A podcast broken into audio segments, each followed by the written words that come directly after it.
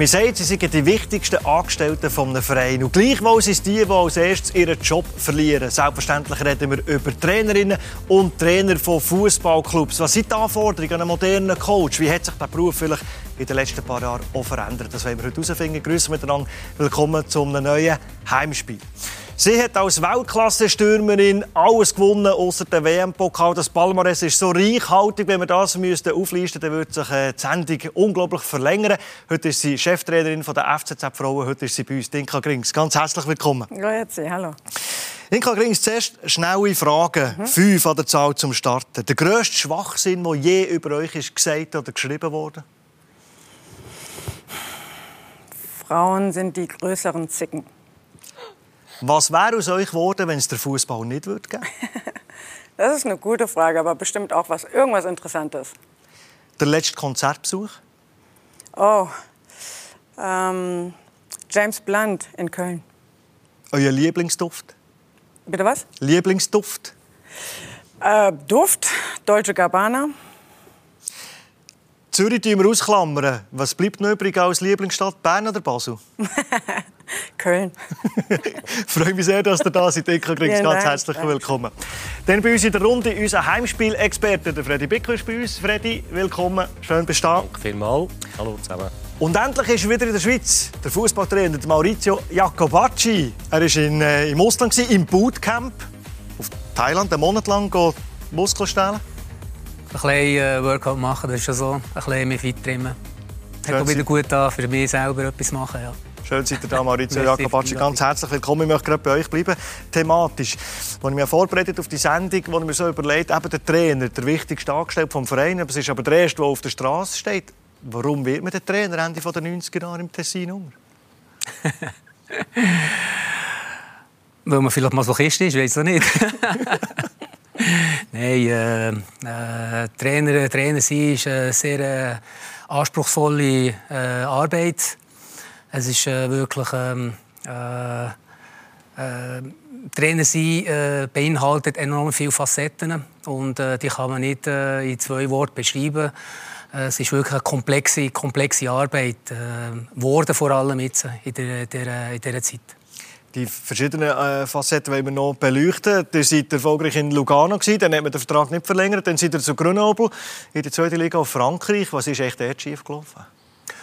Ja, schief gelaufen. Ich habe eigentlich ein, ähm, ein, äh, ein Projekt ähm, ähm, ähm, in Grenoble, wo man mir hat, äh, äh, ja, schmackhaft gemacht es ist eine Mannschaft, die drei Jahre hinweg sehr gut geschafft hat, äh, Fünfter geworden ist, äh, das Aufstiegsspiel knapp ähm, äh, gescheitert ist. Und dann hat man die fünf besten Spieler äh, verkauft für gutes Geld. Leider die nicht ähm, so ersetzt, damit man weiter an dem arbeiten konnte. Wir hätten eigentlich dort gesagt, wir mögen ein äh, Übergangsjahr äh, machen, sich äh, versuchen, in der Liga zu behalten und dann auf die zweite Saison wieder angreifen. Und ähm, mir hat einfach ein Geduld äh, gefällt. Wir am Anfang gerade vier Spiele hintereinander auswärts müssen spielen, weil der Rasen saniert worden ist und ähm, sind dann aus vier Spielen ein Punkt äh, natürlich äh, Letzter gewesen, haben es aber sehr gut äh, aufgeschafft auf den zehnten Rang und dann haben sich leider wieder zwei andere Spieler äh, verletzt und äh, haben dann äh, äh bis zum 18. Spiel äh, dort drei, drei Spiele hintereinander verloren und, und darum hat man eine Dreisleine gezogen, aber ist dort eigentlich auf dem 15. Rang gewesen, von 20 Mannschaften, eigentlich noch weg von den Abstiegsplätzen und hat dort sicher ein bisschen mehr Geduld sollen, äh, aufbrauchen und vor allem der Weg miteinander sollen gehen. Das hätte nicht sollen sein, aber das ist ein Entscheid vom Club und da muss man so respektieren. Wo aber der Trainer im ähm, kürzeren Hebel sitzt. Ist da eigentlich noch eine Rechnung auf zwischen euch? Warum hast du ihn nie geholt als Trainer? Oder hast du mal? Nein, wirklich nie. Aber eine Rechnung haben wir glaube nicht offen. Aber ich kann auch sagen, ich habe ihn, ich habe ihn nicht mehr verfolgt. Ich weiß schon, wie er vor, was ist das, 22 Jahren jetzt bald he, mit GC den Meistertitel als Co-Trainer unter dem Bidu äh, Zaug. Ich glaube, das ist dort fast ein bisschen untergegangen. Ich habe dort noch ein bisschen drin gesehen und weiß, wie einen grossen Anteil dass er dort hat. Und ich glaube, nachher ist es halt auch schwierig für einen Trainer, du bist eigentlich nie, hast du können ins gemachtes Nest sitzen. Du hast immer Club gehabt, wo irgendwo in Problemen sind oder wo nicht alles so rund gelaufen ist. Dass ich, ich weiß gar nicht, kommen wir 100 Namen in Sim Bellizona, Delemont, mir kommt Baden, mir kommt Sion Wien zweimal, äh, Sion dreimal, äh, Wacker äh, und dann ja Bellizona und Lugano ist natürlich, muss ich sagen, hat mich sehr beeindruckt, weil ich weiß was das heißt, wenn du musst arbeiten musst. Ich denke, das ist etwa ein sicheres halbes Jahr so gegangen und du nicht weißt, wie die Zukunft aussieht. Das ist ganz schwierig und Lugano hat gleich ihre Leistung nicht mehr gebracht und haben, äh, haben eine gute Saison gemacht, auch die letzte Saison noch. Zu Rinka Grings habe ich eingangs gesagt, so eine Weltklassenkarriere äh, als Stürmerin hergelegt, das fehlt außer der WM-Pokal fehlt ja praktisch nichts. In jeder Liga, die er gekickt hat, seid ihr Torschützenkönigin geworden, dann noch in der Schweiz gespielt, äh, Meister, Göpsieger. Wenn man so eine Karriere gemacht als Spielerin, fällt der Einstieg ins Trainerbusiness, das Ansehen, das man vielleicht genießt, fällt es einfacher? Nein, ich glaube nicht. Ähm, für mich war aber auch ziemlich lange nicht ob ich Trainerin werden will. Da haben mich tatsächlich dann ehemalige Trainerinnen ein bisschen hingeschubst. Fing allerdings auch an, so schließlich auch ein bisschen der Kreis beim FC Zürich. Ähm, als wir da dann zwei Jahre gespielt haben, da kam es dann auf dieses Spezialtraining, wo ich gesagt habe, ich würde es gerne machen mit Jungs, Stürmertraining, das, was ich, glaube ich, gut und am besten vermitteln kann. Ähm, und so kam das dann irgendwo über Spielerin, Trainerin und ich glaube, Masochist ist das eine. Auf der anderen Seite glaube ich, wenn du dein Leben lang eigentlich nur das gemacht hast, äh, wo du eigentlich auch wirklich für lebst und gelebt hast, ist es, glaube ich, auch das Beste, was du dann irgendwo auch authentisch äh, vermitteln kannst. Und deshalb, ähm, ja, es ist dann wiederum, irgendwo schließt sich der Kreis, kannst du Dinge ein Stück weit zurückgeben, was du selber hast erleben dürfen. Jungs, das ist das Stichwort. 2019 hat er äh, Regionalliga, der vierthöchste Liga mhm. in Deutschland, äh, eine Männermannschaft trainiert. Die waren auf dem Tabellenplatz 1. Mhm. Und inmitten der Pandemie sagt Inka Grings, ich suche etwas Neues. Warum das, wenn es so gut läuft? Ja, ähm, ich glaube, das haben dann wirklich interne ähm, Unstimmigkeiten, ähm, fing von der Kommunikation an bis hin zur Kaderplanung. Ähm, da waren wir dann leider nicht auf einer Wellenlänge und ähm, blieb mir dann auch irgendwo ein bisschen treu, weil ich habe gesagt, ähm, dass in dem Bereich, wo ich schaffe, möchte ich ein Stück weit mitreden können. Natürlich, weil ich habe die Liga studiert. Ich äh, wusste, was meine Mannschaft noch braucht und fehlt und was es braucht, um wirklich dann die Liga auch wieder zu erhalten. Und ähm, da kamen wir dann leider nicht auf einen Nenner so dass dann einfach da auch Entscheidungen getroffen worden sind, ohne die mit mir abzusprechen. Ich muss das dann auch respektieren, habe ich dann auch, aber für mich war dann klar, dass ich so nicht arbeiten möchte. Und ähm, weil letztendlich stehst du als Trainer da in der Verantwortung. Äh, nicht, dass ich dessen Verantwortung nicht bewusst bin oder mir auch nicht zutraue, aber ich möchte schon äh, auch bei der Kaderplanung äh, zumindest ein Wörtchen mitreden dürfen. Und das war nicht der Fall und deshalb habe ich dann darum gebeten, den Vertrag aufzulösen. Aber so Endziel, das hat er mehrmals so formuliert und öffentlich gesagt, ist mhm. Stufe Profifußball in einem Männerteam an der Seitenlinie stehen. Bundesliga, Superliga, mhm. das, ist, das Ziel ist unverändert. Ja, es war für mich von Anfang an irgendwo klar, auch in der Zeit, wo ich angefangen habe mit meinem Trainer-Dasein, habe direkt den Fußballlehrer gemacht, die UEFA Pro-Lizenz, weil wenn schon, denn schon, dann will ich on top. Ich komme daher als Spielerin, ich habe das gelebt, geliebt und äh, möchte auch in dem Bereich arbeiten.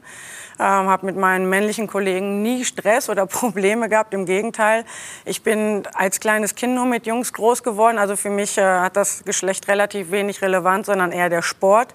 Und glaube, dass ich da grundsätzlich gut mitreden kann. Und äh, es ist noch mal ein Stück anderer Fußball einfach, äh, ohne den Frauenfußball äh, schlecht zu machen, weil der ist toll und ich komme daher und ich weiß, woher ich komme und der hat mich dahin gebracht, wo ich bin.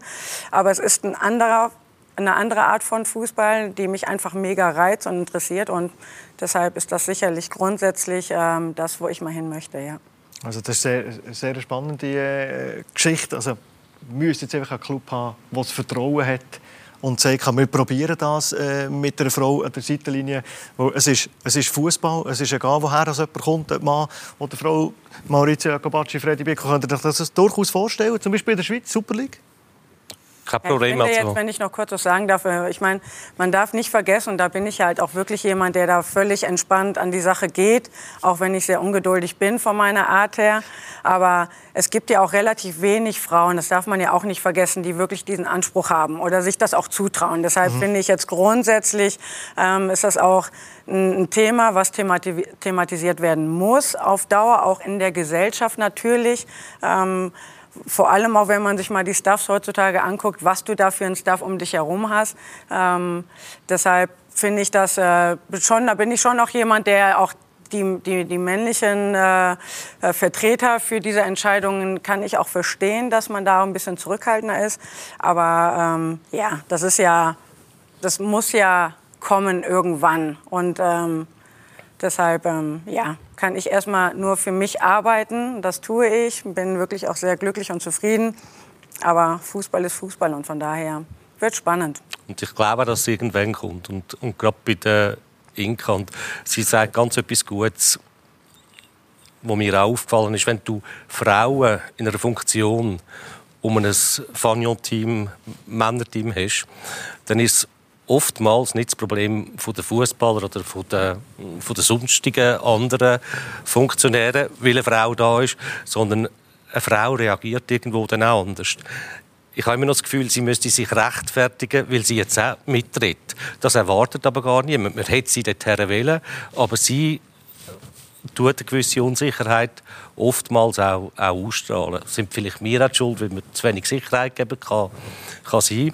Aber wenn man jetzt mit der Inkaret oder ihr auch zulässt, sie, sie weiß, was sie will, sie weiß, wo sie hin will, sie hat einen klaren Weg, sie macht keinen Unterschied.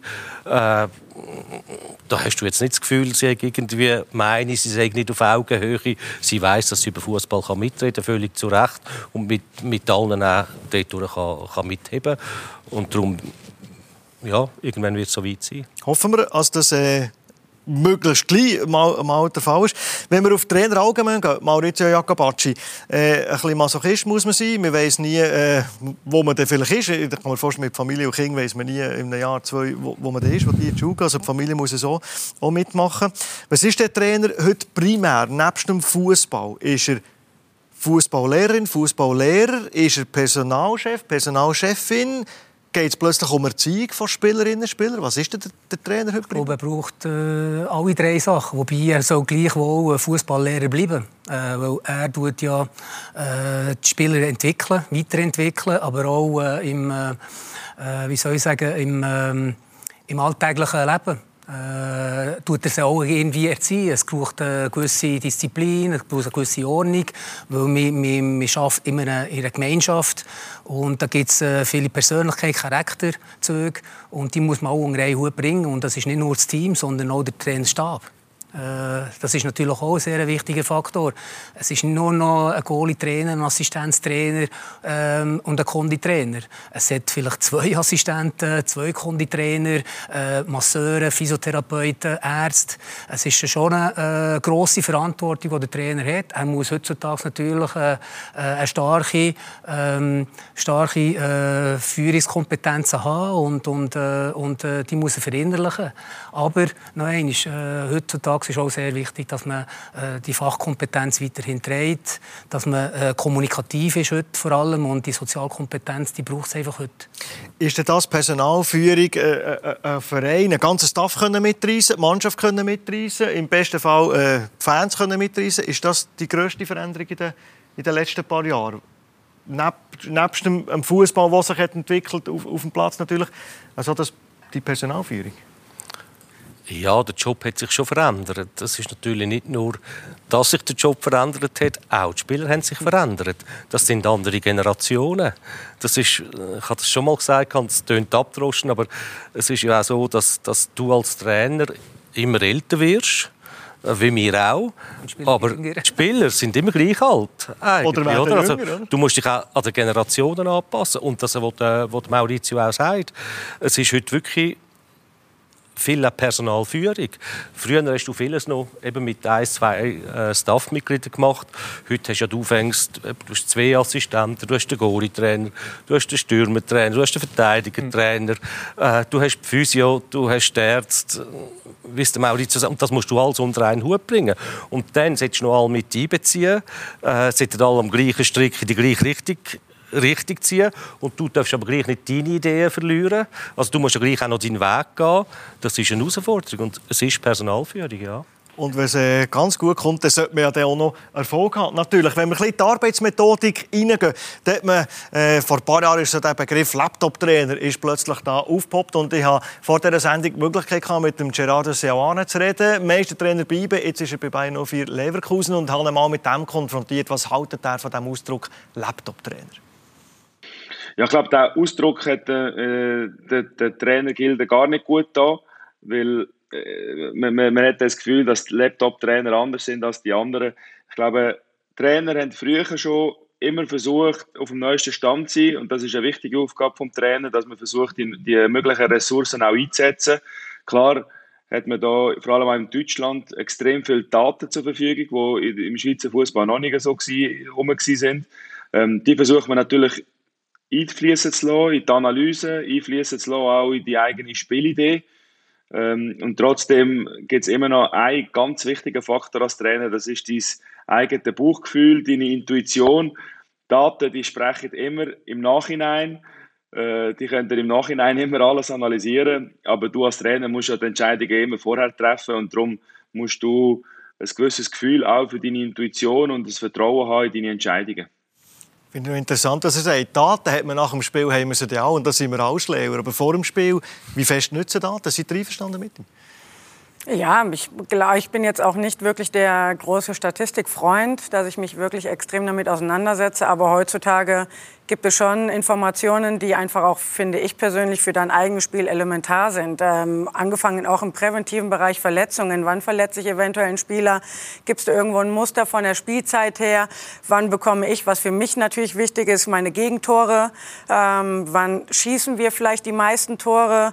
Äh, Fehlpassquote vielleicht? In welcher Zone? Sind für mich jetzt so, so sicherlich Punkte, die für mich als Trainer natürlich sehr wichtig sind, weil du dann da auch ein Stück weit dich ein bisschen orientierst. Natürlich, wenn ich ich Verletzungen habe, immer binnen der 70. und 90. Minute muss ich mich schon hinterfragen äh, in der Belastungstrainingssteuerung, was dann nicht gut ist oder Gegentore kurz vor der Halbzeit, nach der Halbzeit vielleicht Tore zum Ende der, der Spielzeit hin, die man vielleicht schießt, äh, sind natürlich auch Inputs, die du der Mannschaft auch mitgeben kannst. Wenn du sagst, ey, wir schießen die meisten Tore ab der 70. Minute, das spricht schon für eine Qualität einer Mannschaft oder auch gegebenenfalls der Einwechselspielerinnen oder Spieler, glaube ich, das kannst du schon sehr effektiv nutzen, um auch da auch hinzuarbeiten. Von daher finde ich das schon sehr verwerflich zu sagen, Laptop-Trainer, ähm, das nur negativ zu meinen, weil ich glaube, wenn du offen für neu, neue Sachen bist, ähm, können die schon sehr hilfreich sein.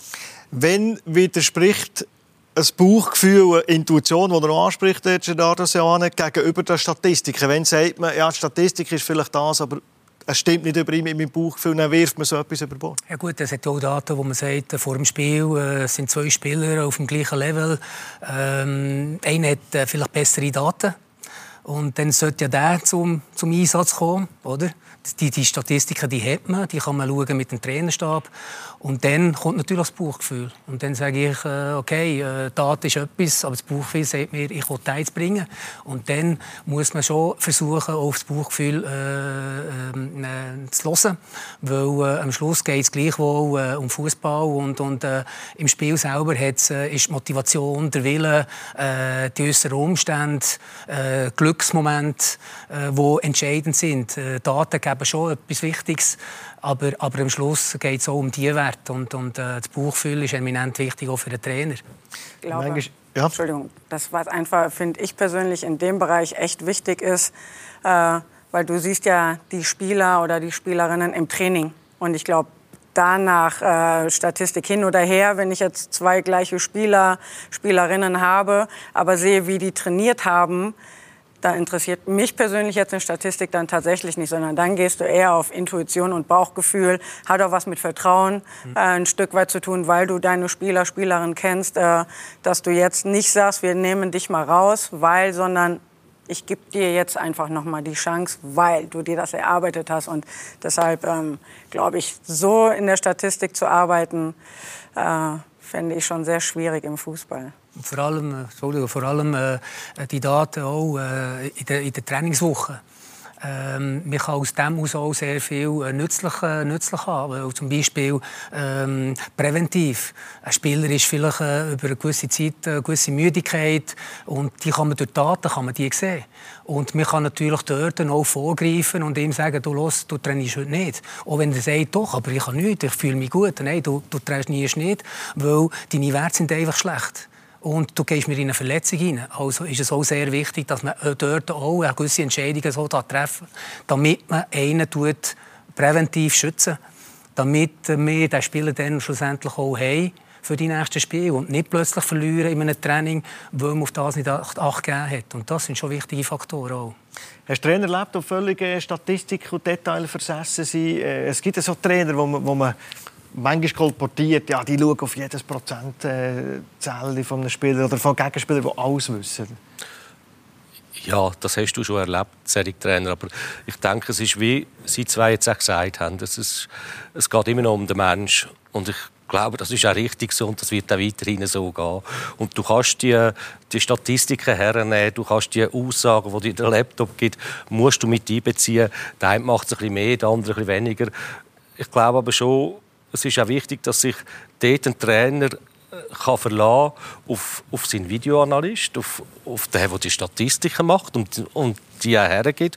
Er sein Bauchgefühl hernimmt. Und gerade was Maurizio sehr gut anspricht, sind die Verletzungen. Ich glaube nicht, du kannst ein gewisses Verletzungspech haben.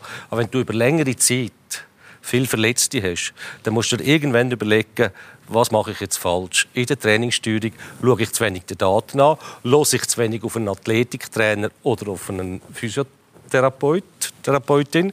Bin ich als Trainer zu dominant, dass die nicht trauen zu sagen, du verzichte mal auf das Spielen, weil der Trainer, das ist klar, der wird ja am liebsten immer immer als Spieler. Und jeder, Trainer, äh, jeder Spieler will immer trainieren, weil er will ja am Wochenende spielen. Aber dann musst du ihn zwischen deinen schützen und dann musst du halt auch auf deine Spezialisten hören. Du meinst keinen Club speziell, oder? Äh, ich, man kann ja auch anschauen, welcher Club das viel verletzt hat in dieser Saison. Gut, Oder komm, über längere Zeit. Komm, ich klappe den Laptop zu und wenn noch äh, etwas zum Schmunzeln haben in dieser Thematik, nämlich vom SC Freiburg. Der Christian Streich ist ebenfalls konfrontiert worden mit dem Ausdruck Laptop-Trainer. Schauen wir mal, was er darauf sagt. Äh, Laptop. Also VHS-Kassette äh, macht Friedhelm auch nicht mehr rein und schreibt es dann auf, wie wir es immer gemacht haben. Oder, oder ich auch nicht. Äh, und und äh, wir haben alle Laptop. Laptop-Trainer, weil der ja Laptop hat, der zwei, der andere hat keiner. Oder Systemtrainer oder Konzepttrainer, äh, weil, weil der eine in der Regel zweieinhalb Mal umstellt und der andere stellt anderthalb Mal um. Wenn, wenn ich könnte, würde ich so wenig wie möglich umstellen. Hauptsache wir gewinnen am Ende. Drei, drei, zwei. Das ist zum Laptop-Trainer wie er lebt und lebt. Wir wollen ins People-Management hineingehen, etwas, was wir gehört haben, was also immer wichtiger wird. Und da habe ich mich gefragt, wie fest tut man denn gegenüber früher vielleicht Spieler mehr einbeziehen? Und auch hier, wenn wir schnell den Gerardo Suano zu Wort kommen, wie macht er das? Wo tut der Spieler mitreden und wo nicht? Ja, ich glaube, da muss man ein bisschen unterscheiden äh, zwischen äh, gewissen klaren Fakten, also Aufstellungsbereich, äh, taktische Grundausrichtung. Ich glaube, die Kompetenz die liegt ganz klar beim Staff. Da versucht man natürlich schon auch, die wichtigen Spieler, sagen wir, die, die Säulen ein bisschen ab, abzuholen und die Temperatur auch zu messen. Ich meine, man kann äh, noch die besten Pläne haben, wenn es nicht äh, umsetzbar ist mit der Mannschaft, dann, dann bringt das gar nichts. Also äh, eine gewisse Verbindung muss da unbedingt um sein. Aber da gibt es auch Freiräume, wo man äh, ganz klar auch die Mannschaft lassen, äh, mitentscheiden. Schlussendlich sind sie die Spieler, die ähm, am, am Samstag auf dem Platz die Leistung bringen. Darum ähm, finde ich schon auch ein ganz wichtiger Punkt, dass man die Mannschaft versucht, auch in die Verantwortung auch zu nehmen, betreffend äh, Essenszeiten, Hotels, äh, Trainingszeiten, äh, Abläufe. Ich glaube, dass dort die Spieler wirklich ähm, äh, ein wichtiger Faktor sind, vor allem auch nach dem Spiel, Bereich Regeneration man hat immer gewisse Trainingszeiten auch im Kopf, aber vielleicht äh, äh, hast du eine Mannschaft, die wirklich mit vielen jungen Spielern äh, umgeben ist, die gern halt mal eine Stunde, zwei länger schläft. Dafür, der Output ist natürlich, dass man eine gute Regeneration hat. Ähm, wir Trainer, wir, wir können ja nicht bis um 10, 11, 12 schlafen, aber die jungen Gielen können das schon. Also von dem her lohnt sich schon auch in, in diesen Dialog mit der Mannschaft zu gehen. Ich glaube, es ist wichtig, dass, also für mich ist immer wichtig, dass ich die Berührungsängste verliere mit der Mannschaft, dass ich ihnen auch äh, versuche, ein bisschen Vertrauen im Vorschuss zu geben, damit das auch eine gute Beziehung entsteht. Berührungsängste ein bisschen verlieren. Jetzt hat man doch immer so ein bisschen gehört, ja, der Cheftrainer der sollte ein bisschen Distanz haben, Autorität haben. Der, der Assistenztrainer kann ein bisschen der Kumpel sein. Dann gibt es aber auch äh, äußerst erfolgreiche Trainer aus Amerika, die sagen, Bullshit. Lass die Spieler, Spielerinnen so nach dir her wie möglich, dass sie einem spüren. Wie machen die es?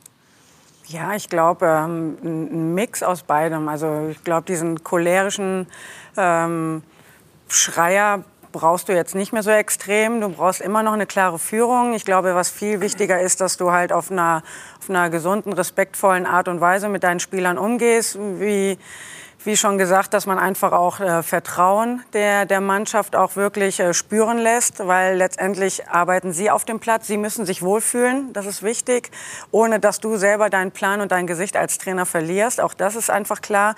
Von daher ähm, glaube ich, dass eine gewisse Nähe, du arbeitest täglich mit den Spielern zusammen, du siehst die wahrscheinlich mehr als deine privaten Leute. Also da würde ich mir schon sehr schwer tun, einfach auch eine extreme Distanz äh, einfach auch aufzubauen, ähm, weil es einfach auch ein sehr emotionaler Sport ist. Du würdest eine Emotionalität in der Mannschaft haben, dass sie lebt. Du musst das ein Stück weit vorne geben, ohne den Clown zu spielen. Aber ähm, ich bin halt auch jemand, der ganz klar auch die Hierarchie in der Mannschaft, die du hast mit deinen Führungsspielern, mit deinen Leistungsträgern, die musst du ins Boot holen. Du musst äh, gewisse Dinge auch mit denen absprechen. Ich finde auch persönlich, dass sie auch in gewissen Bereichen Mitsprache äh, haben sollten und auch dürfen und das spüren müssen, weil dann, glaube ich, entsteht auch diese Vertrauensbasis, dass vielleicht auch mal ein Spieler kommt und sagt, ey Trainer, fühle mich heute nicht gut, äh, dann glaube ich, bist du schon auf einem guten Weg.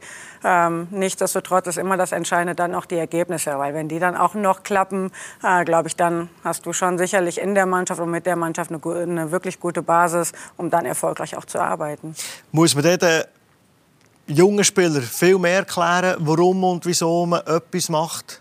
Ob eine Aufstellung, ob eine Übung, ich sage jetzt als Beispiel 20 Mal auf den Hügel rennen, hat man zu eurer Zeit wahrscheinlich einfach gemacht. Fragen Sie heute, warum und was bringt es? Und was ist der Nutzen davon? Ja, die Jungen tun sich schon mehr hinterfragen, als es früher der Fall war. Äh, sie, sie schauen schon gut an äh, und überlegen sich, du, wieso machen wir jetzt eigentlich die Übung. Und, Fragen Sie auch, Trainer, warum machen wir das? Ja, sie, äh, entweder kommen sie nachher oder äh, sie machen irgendetwas, während, äh, bevor das die Übung stattfindet. Man merkt schon, der eine oder andere äh, macht, äh, macht das Gesicht, das du sagst.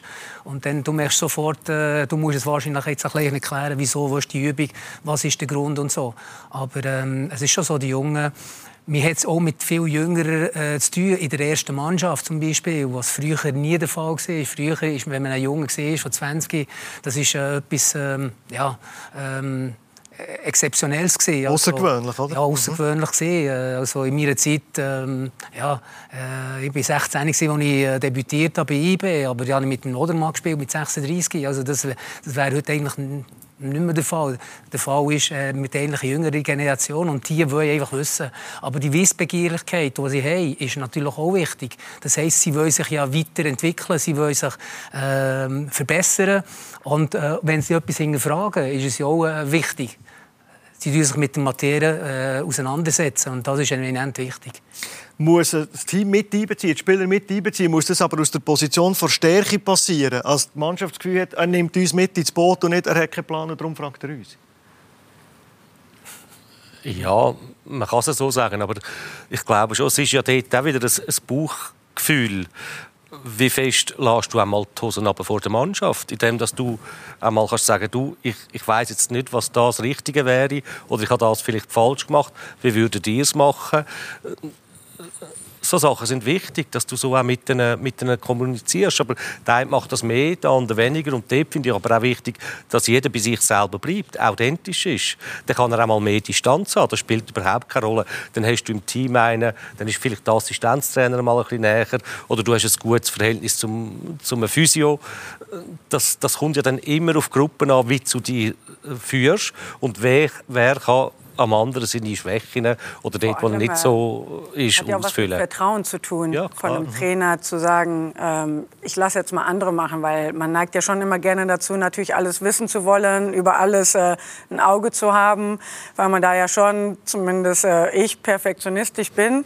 Aber nichtsdestotrotz ist es ja, finde ich persönlich, auch mal eine Stärke zu sagen, ey, geh du oder du jetzt mal zur Mannschaft oder sprich du auch mal mit der Mannschaft, weil ich glaube, ähm, dass es einfach auch dazu gehört, dann auch Verantwortung abzugeben, aber auch nochmal das alles mit Vertrauen zu tun. Weil letztendlich, äh, unabhängig davon, dass es ein Job ist, wo es vielleicht auch um wahnsinnig viel Geld geht, geht es trotzdem darum, zusammenzuarbeiten. Und dafür hat man auch einen Staff, dem man vertraut. Man hat Spieler äh, wie einen Spielführer und einen Assistenten, dem man halt schon auch vertrauen muss, sonst, sonst sind sie es nicht. Äh, bis hin dann auch zu Spielern, die auch die Verantwortung selber auch übernehmen wollen oder auch übernehmen müssen in ihrer Position. Und von daher finde ich das ebenfalls eine, große Stärke, dann auch mal zu sagen, ich gehe jetzt mal einen Schritt zurück, um mal andere auch machen zu lassen. Das hat es Lugano gemacht, er hat Lugano gefragt, welches System möchtet ihr am liebsten spielen, die Mannschaft? Oder? Ja, also ich bin ja mit der Idee, Grundidee dort angegangen und, und äh, habe sie natürlich übernommen, wo sie äh, 9. gesehen sind, äh, mit, äh, mit weniger Punkten. Und äh, klar ist, ich bin mit einer Grundidee gegangen habe die Grundidee mal äh, so über, äh, über, übergesetzt. Und, äh, und, und irgendwann in dieser Corona-Zeit sind sehr viele Spiele hintereinander. Gewesen. Und wir hatten eine ältere Mannschaft. Wir hatten Marisch dahinter, Prela. Und, äh, und äh, da hat man sich auch überlegt, ja, was bringt uns mehr? Wegen Laufweg und so weiter und so fort. Und ich habe mit, Maric geredet. Das war äh, unser Captain. Und, und äh, habe gewusst, dass sie in der vorderen Zeit auch mal mit einer 3 gespielt haben. Aber auch nicht so können spielen, wie ich gerne will spielen hoch angreifen und so weiter. Sie sind sich wohl gesehen, dass sie eher defensiver agieren und dann auf Balleroberung schnell nach vorne gehen. Und das Gespräch war auch sehr wichtig, weil es geht darum, dann schlussendlich innen die Möglichkeit geben, so gut wie möglich auf dem Platz zu stehen und sie Sicherheit können zu übernehmen, wo sie, äh, wo sie am besten können, nachher Fußball spielen Und darum bin ich nachher auf eine 3 oder 5 Abwehr zurück, habe ich zurückgegriffen auf, da, auf das System. Und das hat aber nichts mit Schwäche zu tun. Das hat mit der Zusammenarbeit zu tun. Wir wollen beide, Team wie auch der Trainerstab oder der Trainer, äh, der Erfolg. Und was ist das Beste für uns? Also bin ich auf, auf das äh, aufgesprungen und äh, so haben wir nachher die zweite, äh, also die Rückrunde dann auch so gespielt. Und das ist nachher ähm, äh, gut, gut verlaufen und haben aber nicht gesagt, wir bleiben mit einer Dreier oder vier. Es hat aber situativ gesehen während dem Spiel zum Wechseln. Aber das, was ähm, Inga gesagt hat, auch vorher, der Trainerstab ist auch da sehr wichtig. Man kann nicht mit jedem Spieler, äh, man kann immer die ganze Zeit im Dialog sein oder in der Kommunikation. Und da hat es einen Konditionstrainer, der sehr gut hat mit einem oder mit einem anderen Spieler. Der hat auch das Recht, mit dem äh, äh, Spieler zu reden und die Inputs, die er vom Spieler bekommt. Wenn es wichtig ist, kommt er sowieso zu mir und sagt mir, das und das passiert. Wir müssen dort und dort aufpassen. Und das ist enorm wichtig. Und die Mannschaft muss ja das, was der Trainer, die Trainerin entscheidet, auch wenn sie nicht einverstanden ist, sie muss es ja 100% mittragen, dass man Erfolg haben. Wo gibt es die Faktoren, Inka die sagen, Mädels, über das wird jetzt einfach nicht diskutiert. Wenn ein Mannschaftsrat kommt, der sagt, stopp, ich der Chef. Ähm, tatsächlich äh, fußballerisch, taktisch ähm, habe ich diese Konfrontation noch nicht gehabt. Da gab es dann eher um, um Trainingseinheiten und Intensität, ähm, weil dann ich schon sicherlich ein bisschen höher gefahren habe von der Intensität, habe mir das dann aber auch angehört, äh, dann wirklich vom Mannschaftsrat und auch äh, drüber nachgedacht, ähm, gerade auch deren Argumentationen, weil die alle noch arbeiten gehen ähm, und dann einfach auch relativ wenig Freizeit haben. Und das war für mich dann auch irgendwo einleuchtend, wo ich dann auch äh, dann gesagt habe, dann machen wir das anders oder wir kompensieren das. Ähm, das fand ich völlig in Ordnung. Ähm, System oder von der Art des, des Fußballspielens ähm, in gewissen Situationen, wie ich da zu handeln habe, ähm, da das, das kriegen die schon klar mitgegeben am Trainingsplatz, ähm, wie ich das gerne haben möchte. Und ähm, da würde ich auch nicht mit mir diskutieren lassen. Ich glaube, solange du nicht äh, mit einer Mannschaft was spielen willst, was diese Mannschaft in dem Moment oder auch von den Spielertypen überhaupt nicht leisten kann, äh, solange du das erkennst, nämlich wirklich dann eher auf die Mannschaft eingehst oder auf das, was du zur Verfügung hast, äh, ich glaube, dann verstehst du auch das Spiel und ähm, da glaube ich, habe ich ein recht gutes Auge. Wenn Sie nicht zufrieden sind, gehen Sie mit dem Cheftrainer, Cheftrainer gehen Sie zum Sportchef. ja. Oder Kropf, oder Kropf leeren. Ja, und das wird dann aber schwierig, weil... Dann darfst du nicht auftun, oder? Doch, doch. Ja, klar, musst du auf dem Gegenteil. Du kannst ja dann mithelfen. Aber es ist natürlich schwierig, wie du dich dann gibst. Mhm, weil du kannst nicht, da darf nichts zwischen Trainer und Sportchef Aber du darfst sicher nicht etwas anderes ist, sagen als der Trainer. Aber du musst ja am Spieler gleich irgendwo Sicherheit geben und ihm das Gefühl geben, dass du, oder nicht nur das Gefühl geben, du musst ihm zeigen, dass du auch ihn ernst nimmst und das, das Problem siehst. Aber das ist dann schon einmal auch Spießroute laufen, wo du jetzt genau hingehst. Und vor allem musst du den Trainer aber dann auch mit einbeziehen. Und wenn wir noch auf den Fußballplatz schauen, dann hat jeder Spiel irgendwann, oder jeder Trainer hat irgendwie eine Spielphilosophie. Ich nehme nicht Wunder, was ihr sagt, wenn man die für sich als Trainer, Trainer äh, erliegt, welches man will.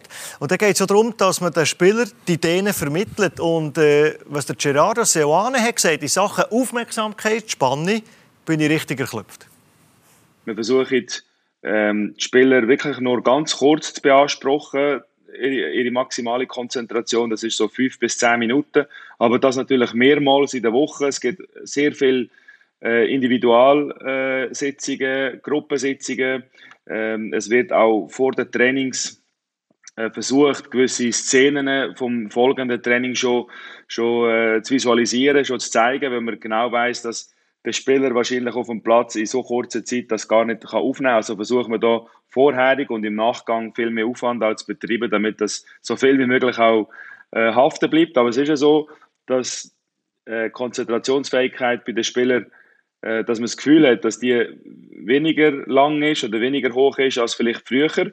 Dafür haben sie ganz andere Stärken. Äh, äh, die, die Spieler haben ähm, sehr viel Kreativität, wenn man in einen Raum lässt. Die Spieler sind auch bereit, Verantwortung zu übernehmen. Das sind Spieler, die nicht mehr einfach alles akzeptieren und nichts zeigen, sondern sie wollen konfrontiert werden. Sie haben selber auch Lösungen. Also jede Generation hat immer Stärken und Schwächen und das gilt es immer rauszuspüren. Freddy, kannst du mich ein bisschen verstehen? Das ist ein bisschen bei fünf bis zehn Minuten äh, so die Aufmerksamkeit, die Spannung, die Konzentrationsfähigkeit für, für jemanden, der ja, verstehe. Wobei, und der, der Jerry hat sicher natürlich recht, also ich würde mir jetzt nicht widersprechen, aber ich habe natürlich beides erlebt. Es gibt Trainer, die sind einfach vielleicht die besseren Rhetoriker. Sie, sie können das rausziehen, sie können das vielleicht auf 10, 15 Minuten rausziehen. Sie ändern die Tonlage, sie ändern die Stimme. Ich weiss, Adi Hütter war ganz spannend, der ist plötzlich ganz leise geworden. Und extra. dann haben die Spieler extra und nachher wieder laut. Und das ist, oder du lässt mal den Assistenztrainer gerade unter der Woche mal, mal reden oder auch mal den Athletiktrainer irgendwo. Du kannst ja das auch lebendiger machen, dass du das auch ein bisschen höher behalten kannst. Aber erschrecken muss sie das nicht. äh, frage mal einen Lehrer, wie lange das der Schüler äh, kann zuhören kann und er selber nichts dabei muss machen muss, dann geht es eben auch nicht so lange, wie also er aufmerksam ist. 45 Minuten locker. Gewesen.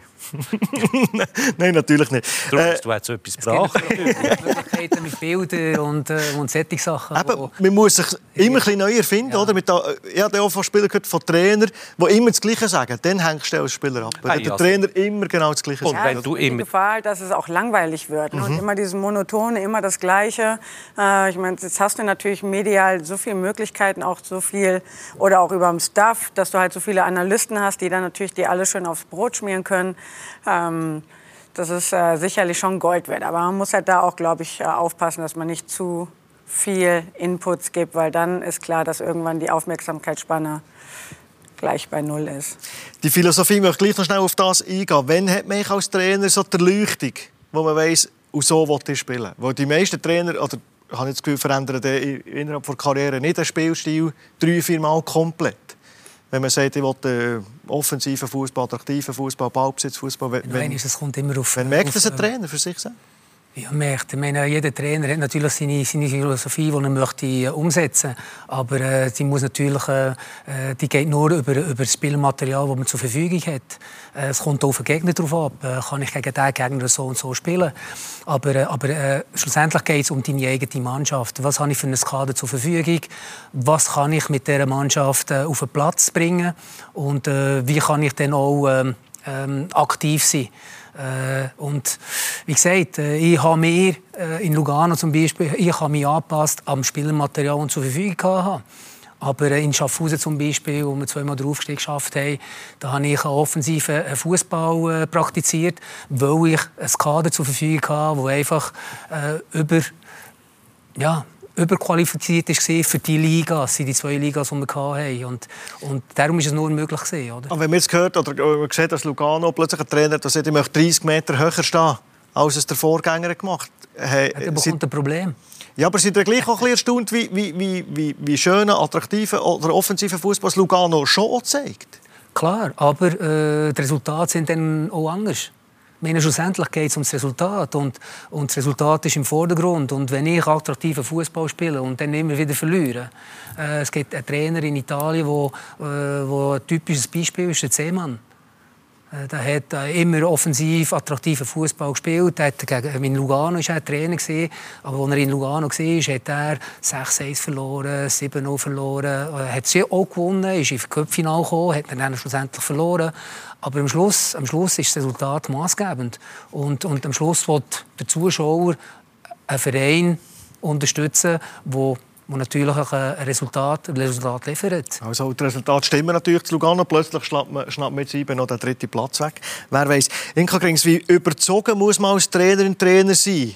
Von dem, was man, was man will. Gerade wenn man vor der Mannschaft hersteht. Die merken wahrscheinlich dann nicht an, wenn der Coach äh, nicht unbedingt das hat, was er, was er glaubt. Ist man zu jedem Zeitpunkt zu 100% überzogen von, von seiner Spielidee? Ist das ich glaube, grundsätzlich musst du das sein. Du musst dann auch einfach mal äh, überspielen, vielleicht auch ein bisschen schauspielerische Kunst haben, natürlich. Ich glaube aber da auch wiederum eine Balance finden, äh, worum es in einer Situation geht. Wenn es dann einfach auch mal ein Spiel ist, äh, wo du vielleicht äh, verändert hast vom System, weil du was probieren willst und oder aber auch Spieler, Spielerinnen reingebracht hast, die vielleicht auch überrascht waren. Ähm, und das ging dann auch in dem Moment natürlich schief. Dann finde ich es ebenfalls als große Stärke zu sagen, das nehme ich auf meine Kappe, ähm, auch um natürlich auch die Mannschaft und auch die Spieler, Spielerinnen selbst zu schützen. Ähm, aber nichtsdestotrotz glaube ich, äh, wenn du auf allerhöchster Ebene arbeiten willst, musst du natürlich deinen Plan haben und von dem überzeugt sein und den auch so vermitteln, weil ansonsten wirst du relativ schnell von einer Mannschaft nicht ernst genommen, weil sie schon in der Tat auf jedes Wort und auf jede Gestik achten und da musst du schon dementsprechend wach sein. Wenn Zweifler Trainer im Misserfolg vor allem? Ja gut, das sind Trainer, die am meisten wissen, wenn sie... Wenn dann kommen sie zu dir ins Büro, wo, wo plötzlich merkst, äh, er ist nicht vielleicht überzogen. Wahrscheinlich schon nur im Misserfolg. Mm, äh, nein, heute die Trainer sind alles auch Persönlichkeiten, die, die ihre Stärken klar haben und die auch wissen, was sie wollen. Also ich sage, jeder Trainer hat seine, seine Idee und weiß, was er spielen will. Und dann teilt sich aber. Es gibt den Trainer, die wo stur für ein gewisses System stehen und das wo auch so durchziehen tue ich nicht bewerten. Das kann völlig äh, okay sein. Und wenn ein Verein so einen Trainer will, weil er sagt, wir wollen genau da spielen, ja, dann kannst du zum Beispiel Fabio Celestini holen, dann weißt du, was du hast, aber dann musst du auch die Spieler dazu haben. Dann gibt es andere Trainer, wie der Maurizio erklärt hat, wo seine Idee zwar hat, wo dann die Mannschaft aber äh, kann analysieren und weiß, was das Beste für sie ist. Äh, Breitenreiter ist ein ganz gutes Beispiel, wo, wo relativ schnell gespürt hat, wie kann ich mit dieser Mannschaft spielen. Das sind vielleicht gar nicht nur seine Ideen oder nicht unbedingt sein Fußball, aber er weiß, die Mannschaft kann das spielen und dann ist er auch überzeugt von dem, was er mit ihnen trainiert und was er, was er ihnen mitgibt. Das ist gerade das Stichwort der FC Zürich. Da wollen wir nach der Werbung nämlich noch schnell darüber reden. Und zwar über die Frauen. Der Cup Halbfinale wartet am Wochenende. Und da hat man doch mit Iverdo, also sagen Sie jetzt mal im grossen Ganzen mit dem FC Zürich, hat man doch da noch eine Rechnung auf. Da reden wir darüber. Zuerst schnell eine kurze Pause.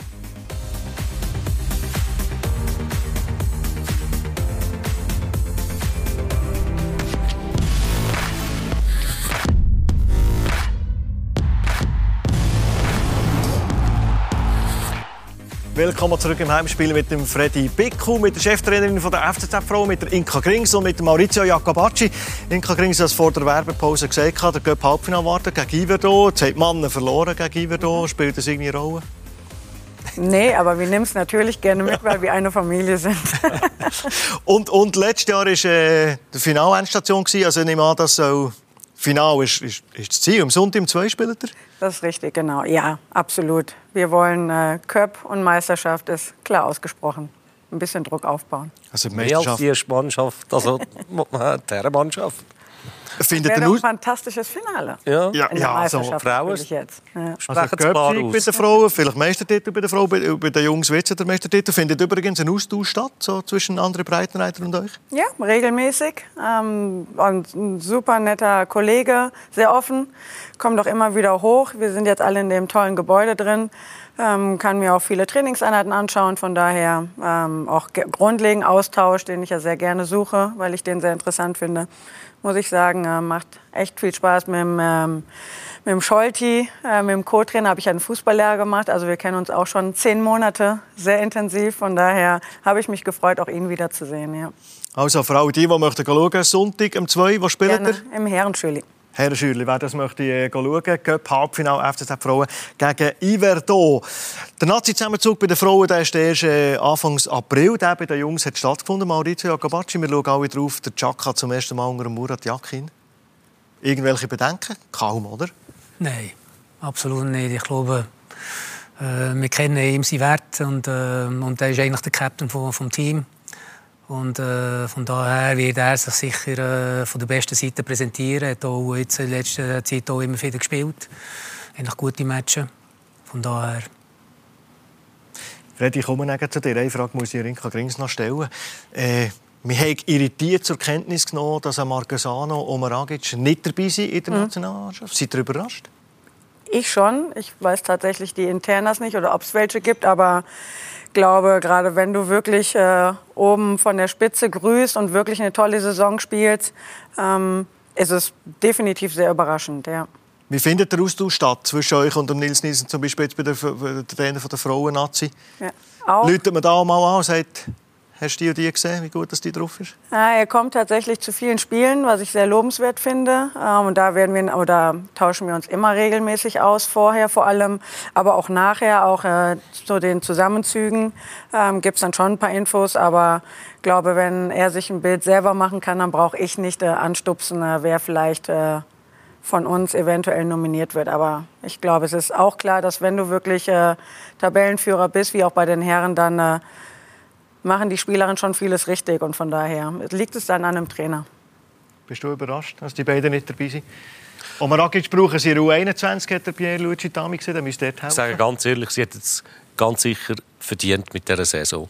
Aber wenn man den Muri ein bisschen kennt, weiss, wie er tickt, wo er durch will, dann muss ich ganz ehrlich sagen, hat es mich überhaupt nicht überrascht. Er wird also er denke, seinen Weg geht. Er geht seinen Weg. Er, er, hat genau seine Vorstellungen. Er weiß, was er vom Spielen will, was er von ihm kann erwarten kann. Äh, und das wird dann auch so weitergehen. Die stehen auf einer Liste, wenn er wieder mal grosses Verletzungspech hat oder der eine oder andere fehlt. Ja, dann hast du vielleicht die Chance, um so reinzukommen. Aber der Muri weiß, was er will und er wird sich nicht davon abbringen lassen, wenn jetzt ein Spieler eine bessere Saison gespielt hat oder die andere Seite auch mal ein eine schlechtere Saison. Wenn er weiss, da kann ich das bekommen, dann hält er und haltet an dem Spiel fest. Und, und das ist auch Frey, ein Weg, das ist auch richtig. Michi Frey beispielsweise ist, ist, ist, ist ein Goal um Goal ist immer nicht, dabei. Ja. nicht dabei. Aber er ja. sagt auch, oder, äh, im äh, europäischen äh, Wettbewerb hat er noch kein Goal geschossen. Das zeigt ja auch, dass ihm vielleicht etwas gleich fehlt. Äh, sagt klar, ähm, äh, nationale Meisterschaften ist das eine, aber äh, europäisch äh, ist das andere.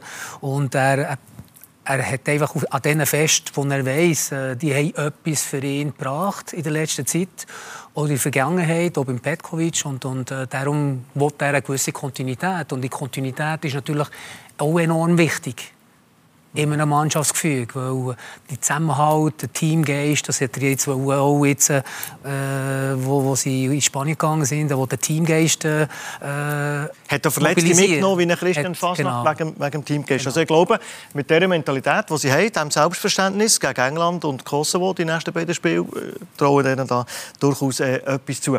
Zum Abschluss eine, eine Schlussfrage alle die gleichen Fragen oder alle die gleiche Frage. Alle geben wahrscheinlich eine andere Antwort. Freddy, ich fange bei dir an. In welchem Jahr sehen wir eine Frau oder Dinka Grings in der obersten oder in, in welcher Zeitspanne ist es endlich so weit, dass der Präsident sagt, der Sportchef sagt, jawohl, ich mache das? Also der andere Breitenreiter ist das Jahr so erfolgreich, holt den Meistertitel, okay. ist in Deutschland wieder gefragt, kann das nicht ausschlagen und dann kommt Dinka zum Handkuss. Sensationeller Vorschlag. super, finde ich super. Maurizio Acabacci? Ja, ich ist eine sehr äh, interessante äh, Analyse da von, von Fred. Ja. Klar. Äh, es hat eine starke Frau äh, vom Präsident. Und wieso? Vielleicht kommt sie auch auf den, auf den Gedanken. Wer weiß. Aber äh, ich glaube, es wird sich sicher irgendwann mal äh, einpendeln, dass auch eine Frau äh, zum Handkuss kommt in der obersten Liga. Es gibt ja auch Präsidentinnen. Mhm. Vielleicht kommt eine Präsidentin, die äh, eine Frau äh, unbedingt äh, als, als Trainerin will. Und wieso nicht? Inka Grings, aus dem Neinkästchen plaudert, hat es so schon, schon so Gespräche gegeben mit Ganepas. Ist das, ist das ein möglicher Plan? Also ich glaube, das wäre jetzt echt vermessen gegenüber André Breitenreiter und seinem Team. Ja, aber jetzt, äh, lang, äh, langfristig? Schon, äh, schon äh, top, äh, ja ich glaube, dass grundsätzlich das, was ich immer kommuniziert habe, klar ist. Auch natürlich wissen die, äh, äh das, das Ehepaar Kanepas Bescheid. Also wir haben ja auch einen Austausch gehabt, beziehungsweise auch mit dem äh, Marinko Jurendic ein tolles Gespräch auch anfangs, als ich dann zu den Frauen oder eigentlich wieder nach Zürich zurückkam. Von daher glaube ich, äh, muss man da jetzt auch nicht viel, viel mehr noch mal drüber sprechen in der internen Konstellation. Aber ähm, für mich ist jetzt einfach das Jetzt und Hier wichtig dass ich äh, meinen Job mache und ich glaube, Titel helfen sicherlich äh, enorm dazu. Und ich äh, habe noch keinen Titel als Trainerin, was mich schon sehr fuchst und deshalb äh, arbeite ich da jetzt sehr intensiv dran und alles andere steht dann irgendwo in den Sternen. Mehr als arbeiten kann ich nicht und von daher ist jetzt gerade alles gut. Und dann schauen wir von Spiel zu Spiel, wie das Trainerinnen und Trainer auch sagen. Jetzt erst der genau. Cup Halbfinale und die Meisterschaft, also da tanzen noch auf zwei mhm. Hochzeiten, dass der erste Pokal als Trainerin gleich Tatsache wird. Wir drücken euch Daumen dafür. Inka Grings, merci vielmals für den Besuch bei uns im Studio. Maurizio Acabacci, wir schauen sehr gerne her, wo es euch her verschlägt, die Zeitlinie. Am liebsten ja, natürlich in der Schweiz, dass wir euch äh, auf die Finger schauen können. Merci vielmals, seid ihr da gewesen, Maurizio Acabacci. Freddy, merci, bist du da gewesen. Euch herzlichen Dank für das Interesse am Heimspiel. Uns gibt es selbstverständlich auch als Podcast überall dort, wo man Podcasts abonnieren kann. Bis ein anderes Mal. Ciao.